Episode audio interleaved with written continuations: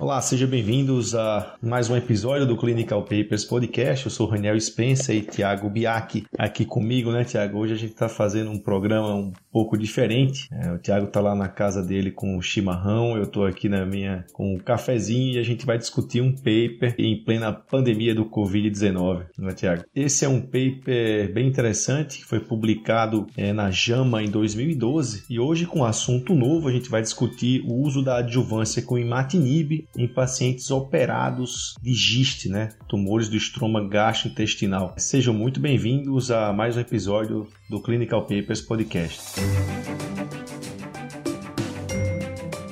Os melhores papers publicados interpretados a fundo por um time de especialistas em oncologia. Seja muito bem-vindo a mais um episódio do Clinical Papers Podcast.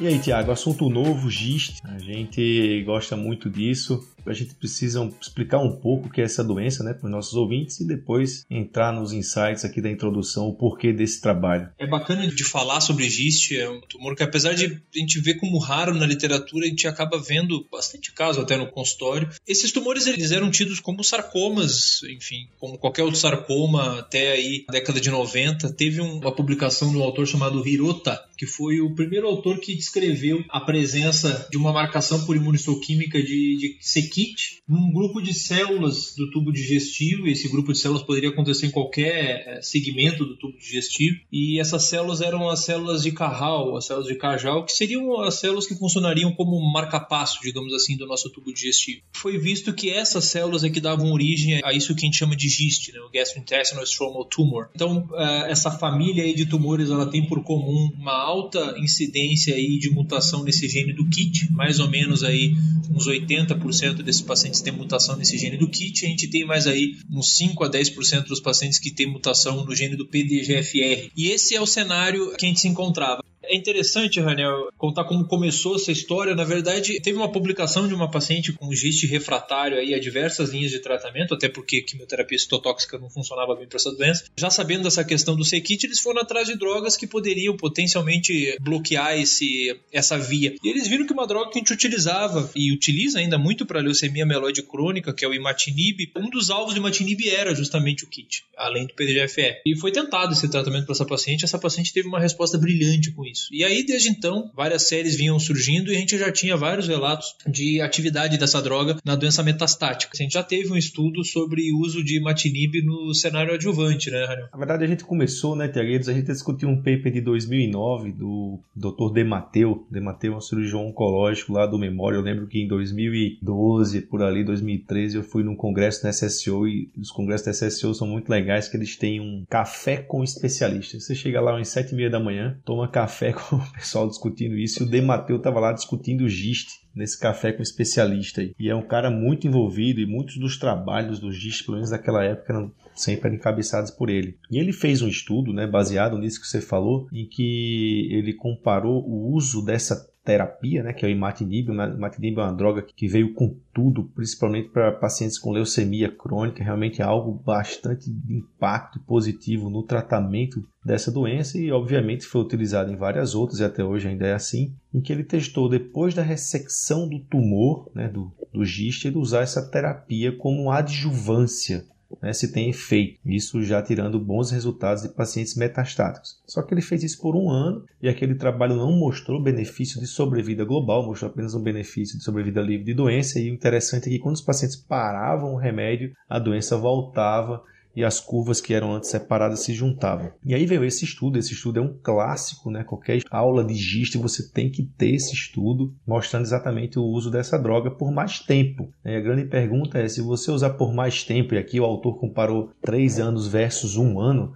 não faz mais sentido você fazer placebo, a gente sabendo que com um ano tem uma boa sobrevida livre doença, se isso vai ter um reflexo na sobrevida global e também na sobrevida livre doença. Então esse é um, um clássico realmente do tema. Maravilha. Eu acho que eh, você resumiu perfeitamente de onde que saiu essa ideia, né? Além disso, em paralelo, a gente tinha várias análises pós-rock de vários estudos mostrando que existia um grupo que tinha um risco maior de recidiva, né? Pacientes que tinham tumores maiores, e a gente já entra um pouquinho nessa questão desse paper. Ele quis avaliar essa, essa comparação aí de 3 versus 1 ano no grupo de pacientes com GIST de alto risco. E aí, para ficar fácil para os ouvintes memorizarem o que, que seria esse GIST de alto risco, a lesão ela deveria ter mais do que 10 centímetros, ou mais do que 10 mitoses por 50 campos, ou mais do que 5 com mais que 5 mitoses, ou então a ruptura da lesão na, na, na cirurgia. Esses eram os, são os critérios aí de alto risco do NIH, foram os critérios utilizados pelo autor para a inclusão de pacientes nesse estudo. E além disso, esses pacientes obrigatoriamente eles deveriam ter uma imunistoquímica com a marcação do kit. É interessante isso porque eles até coletaram em parte dos pacientes a pesquisa da mutação do gene lá,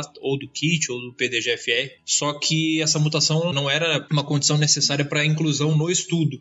O que era necessário de fato era a marcação por imunistoquímica nesses pacientes. Indo um pouquinho mais além nos critérios de inclusão, a gente, no começo desse estudo, eles permitiam o paciente que teve doença metastática ressecada na hora da. Ah, o cara entrou na cirurgia, tirou o giz ali do estômago, tinha uns implantezinhos aqui no peritônio que o cirurgião foi lá e ressecou também, e que ficou uh, sem evidências de doença em outro local. No começo do estudo, ele permitia a entrada desses pacientes, e logo depois uh, que esse estudo começou, uh, eles passaram a excluir esses pacientes, eles não eram mais admitidos no estudo, por isso que a gente vai ver uma parcela pequena deles. Tinha doença metastática ressecada, e aí depois no restante do estudo isso deixou de ser permitido. Aliás, esse estudo, Renel, isso é outra coisa que a gente estava conversando antes, eles começaram pensando um pouco menor, né? Não, realmente, eles começaram com um estudo menor, se a gente chamar estudo de fase 2 de estudo menor, a gente tem um podcast falando sobre isso, né? E aí eles começaram como um fase 2 e a partir do momento que entrou um outro centro e eles viram que o recrutamento né, iria existir, vamos falar assim, esse virou um estudo fase 3 e ele foi modificado durante a sua feitura. Então, portanto, é um estudo fase 3. Mas, Tiago, eu queria retomar só uma coisa. Eu vi que você falou sobre mutação, imunistoquímica. Eu vou parar um pouquinho, se você me permitir, para explicar isso, que às vezes a gente não entende muito bem sobre esse tema. Na verdade, é assim: quando você tem uma célula que tem um gene, aqui no caso vamos chamar o gene C-KIT, né? o gene KIT. E esse gene tem uma área que é um exon que vai, a partir da leitura dessa área desse gene, produzir proteínas. Então vai lá o gene RNA mensageiro, RNA mensageiro vai lá o ribossomo, aquela história toda que a gente sabe. E aquela proteína ela é produzida e ela pode ir para o núcleo, para a membrana e pode ser expelida pela célula, etc. O método que vê essa proteína é um método que chama imunistoquímica. Ele vai lá, tem alguns anticorpos, uma reação química que o patologista faz na lâmina mesmo e aquilo no final da aquela cascata de anticorpos que vão se aglomerando junto daquela proteína, ele coloca uma coloração. Geralmente a gente vê os slides de patologia marrom, é, isso pode estar na membrana. Você fala, ah, imunistoquímica positiva para tal proteína de membrana. Isso nada mais é do que uma expressão proteica. Quando eu falar em imunistoquímica, eu estou falando de proteína. Mas por que, qual a importância disso? Porque, como o Tiago falou, às vezes você tem uma determinada expressão de proteína ou não tem a expressão daquela proteína, e não necessariamente você tem uma alteração do gene. Você pode ter alguma alteração entre o gene e essa expressão ou subexpressão. Então, por exemplo, se você tem algo que está degradando muito essa proteína no citoplasma, ela pode desaparecer e o gene está normal. E muitas das pesquisas que são feitas é, pô, será que o que vale a pena muito mais é olhar o gene ou olhar a proteína? Será que é muito mais válido olhar se o gene está mutado para isso ter algum resultado em terapia ou a expressão da proteína? Então, nesse paper, o critério era a expressão da proteína, ninguém foi olhar o gene. Isso é o resultado, né, vamos dizer, clínico daquela alteração genética. E é isso que ele entrou. E essa imunistoquímica, ela nesse caso, né, ela é diagnóstica porque ela deu o diagnóstico do, da doença e esse era um critério de inclusão para esse trabalho. Maravilha. Clinical Papers Podcast.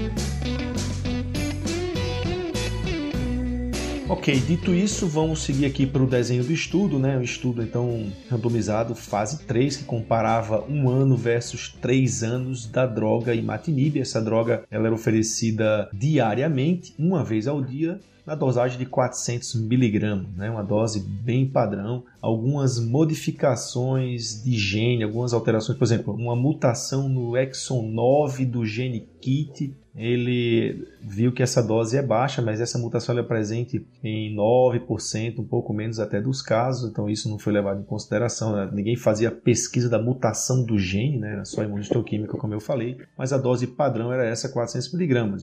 O objetivo primário do estudo era, então, a sobrevida livre de recorrência, que era medida desde a data da randomização até recorrência ou óbito. E os objetivos secundários eram a segurança né, do tratamento sobre vida global, definida desde o período da randomização até a morte por qualquer causa, e também uma sobrevida global GIST específica, definida desde o período da randomização até a morte por GIST. Isso é interessante porque, veja bem, quando a gente fala aqui, muitas vezes a gente entende sobrevida global como endpoint duro, porque o sobrevida global ele fala por si só. Uma coisa que eu vi essa semana e eu recomendo, eu altamente recomendo, estou acompanhando um podcast novo, que é um podcast sobre é, também medicina baseada em evidência, do Luiz Correia, MBE Podcast, que ele fala muito bem sobre isso. Ele fala que um desfecho primário como sendo sobrevida livre de recorrência, você necessariamente vai buscar sobrevida global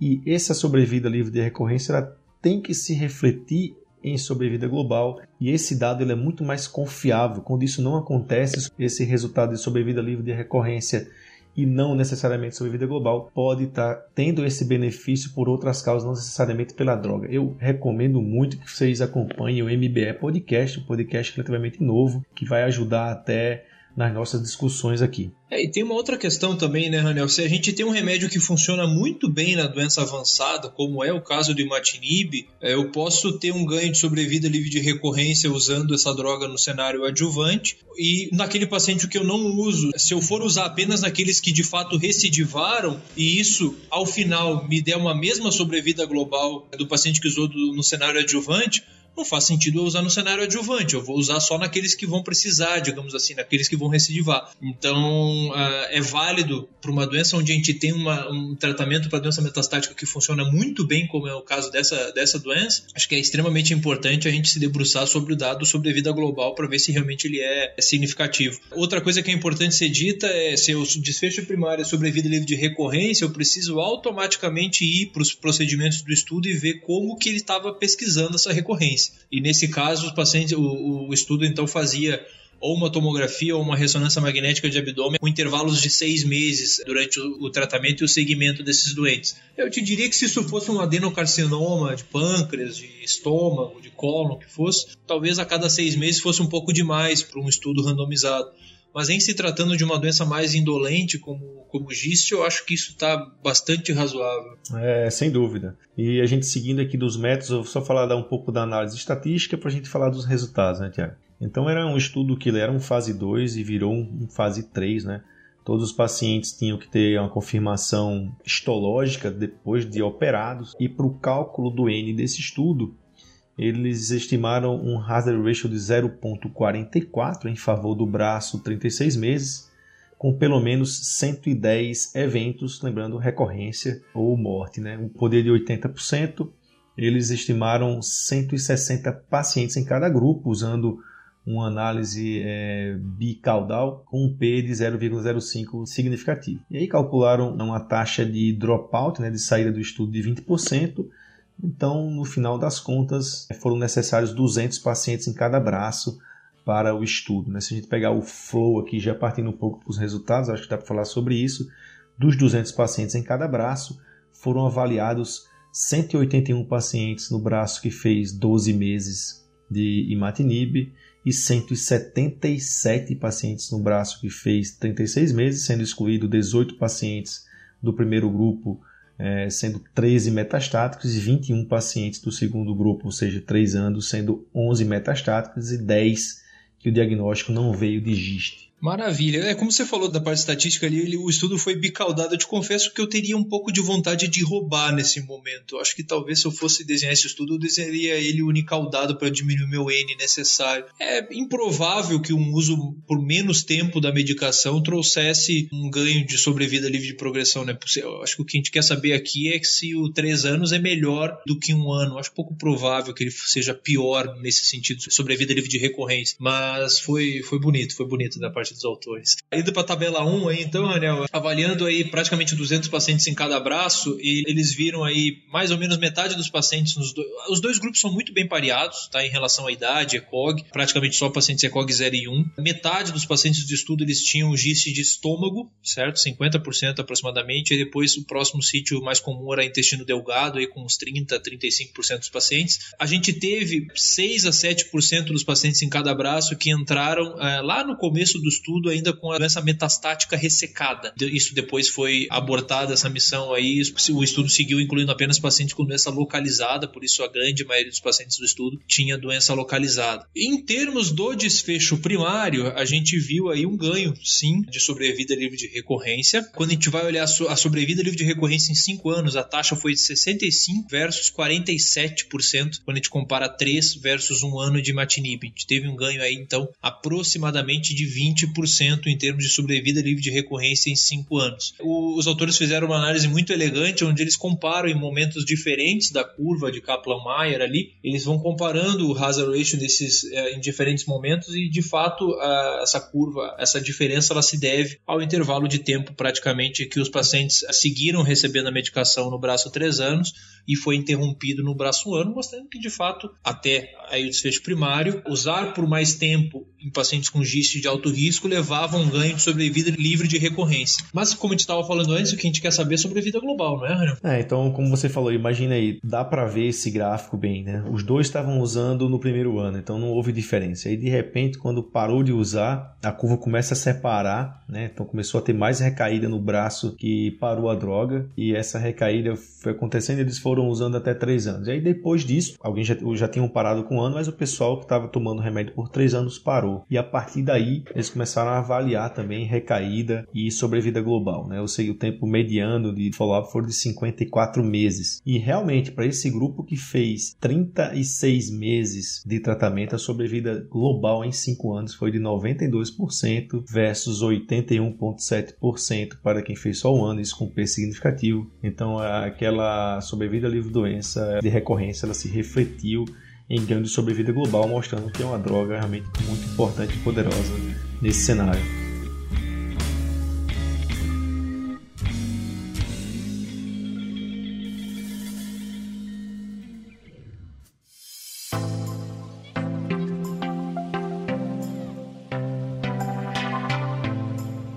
Você tinha comentado a respeito da questão das mutações, não era necessário a pesquisa dessas mutações para entrada no estudo, mas eles fizeram de alguns pacientes e foi interessante que esse benefício, quando a gente vai olhar lá o gráfico do Forrespot, esse benefício foi principalmente às custas dos pacientes que tinham aí mutação no exon 11, que a gente sabe que é o tipo de mutação mais sensível ao imatinib, e aqueles pacientes que tinham mutações que a gente sabe que tem um grau maior de resistência, que seria a mutação do exon 9 ou a mutação do PDGFR, foi demonstrado o benefício desses subgrupos, mas o estudo não foi desenhado para isso esses grupos, quando a gente começa a dividir em vários subgrupos, eles acabam tendo um N muito pequeno, a gente não teria poder para dizer isso. E baseado nesse estudo, a gente não pode dizer que a gente vai fazer um tratamento diferenciado a depender do status da mutação. Então, esse estudo é positivo aí como um todo. Falando um pouco de efeito colateral, é, é uma medicação que a gente usa bastante na prática, tá? Assim, comparado à quimioterapia citotóxica, é algo que é bem melhor tolerado, bem melhor tolerado mesmo. Tanto que quando a gente vai ver aí eventos adversos grau 3 e 4, é uma taxa extremamente baixa baixa no estudo, menos que 3% dos pacientes tiveram leucopenia, inclusive, que nem era um sintoma de fato. A grande preocupação em relação a esse tipo de tratamento, na verdade não é a intensidade do, da toxicidade, sim a duração dela. Né? Então, a gente vê então que esses pacientes tinham uma incidência alta de evento adverso, principalmente náusea, diarreia, edema de membro inferior, edema uh, periorbitário, fadiga, é um sintoma que eles se queixam bastante, apesar de não serem de intensidade importante. Imagina você sentir uma fadiga grau 2 durante durante três anos. Pode trazer uma certa morbidade para esses indivíduos. E a gente vê isso, na verdade, quando a gente vai avaliar a taxa de, de descontinuação do tratamento por outras causas que não era por progressão da doença. Muito provavelmente porque o cara encheu o saco ou porque o cara estava tendo toxicidade. E realmente no grupo que recebeu três anos, 25% dos pacientes saíam fora do estudo. E no grupo de pacientes que recebia durante um ano, 12%. Então, a gente teve mais toxicidade persistente que acabou levando uma taxa um pouquinho maior de pacientes no grupo 3 anos a desistirem do tratamento. É lembrar também que esses pacientes eles foram estratificados né, em dois grupos. Lembrando também né, que esses pacientes eles foram randomizados e estratificados em dois grupos. Então, se o paciente tinha sido operado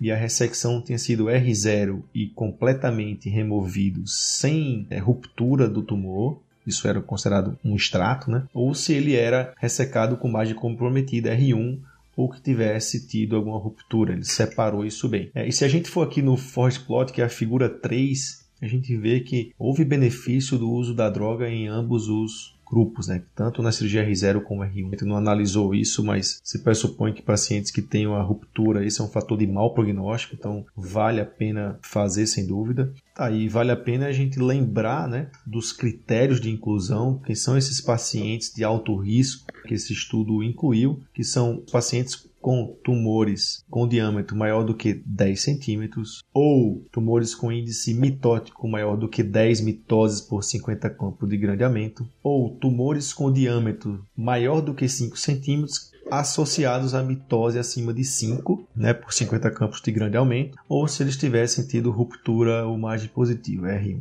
Então esses são os critérios que são utilizados hoje para fazer ou não. Lembrar que Existe em muitos desses estudos, né, nada randomizado, mas baseado em, em, histórico e estudos retrospectivos, que alguns fatores também são de prognóstico um pouco pior. A gente termina usando isso na prática clínica, que é tumores extragástricos, né? Então, às vezes a gente usa isso também.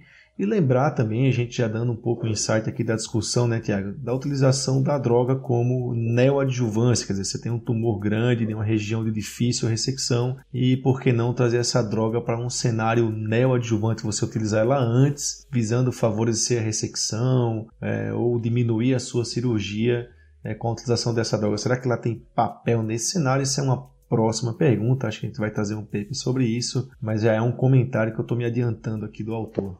Muito bom, Raniel. Eu acho que assim, é um, é um paper de extrema importância, como você falou, qualquer aula de GIST tem que constar o trabalho do grupo escandinavo. E é importante ser dito que pela primeira vez a gente teve um estudo positivo para a sobrevida global no cenário adjuvante usando um TKI, usando um inibidor de tirosina quinase. Isso a, a, gente sabe, enfim, a gente usa outros TKIs em vários outros cenários, câncer de pulmão, etc. Mas esse é o primeiro, foi o primeiro estudo que demonstrou ganho de sobrevida global no cenário adjuvante, um estudo que mudou a prática clínica e realmente acho que foi uma boa pedida para hoje, né? Ah, sem dúvida. Nesse tempo de pandemia, falar do que a gente gosta é muito importante. Lembrar que pode ficar parado, né, pessoal? Tem que se preparar. Eu sempre falava isso lá com meus residentes. Eles reclamavam: ah, esse estágio eu não consigo operar, estágio eu opero pouco. Eu falava, ah, então é hora de estudar mais. Se você não não está conseguindo operar, então estuda mais. Então, se você não está conseguindo fazer outras atividades, vamos parar, aproveitar esse, esse escape né, que a gente tem estudar mais e fazer outras coisas, desenvolver outras atividades, desenvolver né, outras habilidades, por que não? Depois de muito discutir, a gente até pensou em trazer alguns artigos sobre Covid, sobre a própria né, hidroxicloroquina, etc. E como existe muita coisa ainda muito confusa, as coisas ainda não estão tão claras, eu acho que a gente ia assumir mais um partido aqui do que qualquer coisa, do que discutir artigos que podem mudar, que estão mudando a todo instante. Então a gente vai continuar com o nosso compromisso de discutir oncologia. Lembrando que semanalmente a gente vai tentar trazer aqui o nosso podcast. E não esqueçam de nos visitar nas páginas das redes sociais, dar o seu like e divulgar essa ideia. Né? Divulga essa ideia com quem você trabalha, com outros colegas, com residentes. Temos algumas novidades para esse ano. A gente vai começar com o Clinical Papers voltado somente para tumores de mama né, e também o clinical paper voltado somente para tumores ginecológicos, cada um com seu host, né, com seu. Falou bonito, agora falou bonito. Vamos chamar de investigador principal. É um projeto de expansão que a gente tem agora para 2020. Lembrando que agora no final de abril a gente faz um ano de clinical papers e já me antecipando, agradecendo a audiência semanal de vocês. Isso aí, pessoal, muito bom. Lembrando que é um ano, mas não vai ter festa de aniversário por causa do Covid. A gente pode fazer um, acender uma velhinha e só manda uma, uma gravação de vídeo, né, Raniel? É, acho que foi muito bom relembrar aí um pouquinho sobre, sobre GIST. Acho que gostaria de só de reforçar, enfim, realmente fique em casa, aproveite esse tempo aí de pandemia para aprender é, novas habilidades ou revisar antigas habilidades. O Raniel, por exemplo, está fazendo Tai Chi Chuan e Yoga recentemente, acho que é uma coisa que é importante. E é isso aí, aproveita o tempo livre, é, ouçam Clinical Papers. Eu vou colocar esse, vou colocar esse seu áudio no final como erro de gravação, Tiago. Você tá né? A gente tá aqui 6 horas da tarde falando isso. E é isso, aproveite, entre nas nossas redes sociais, é, surgiram trabalhos para a gente discutir aqui. Um grande abraço, se cuidem. Abraço.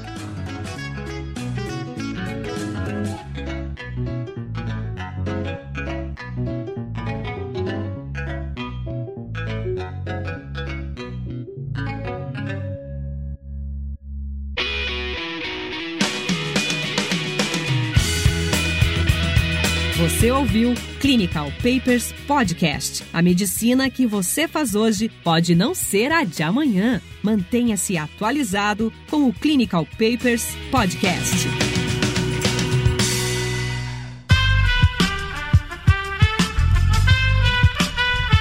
Este podcast foi editado por Aerolitos Edição Inteligente.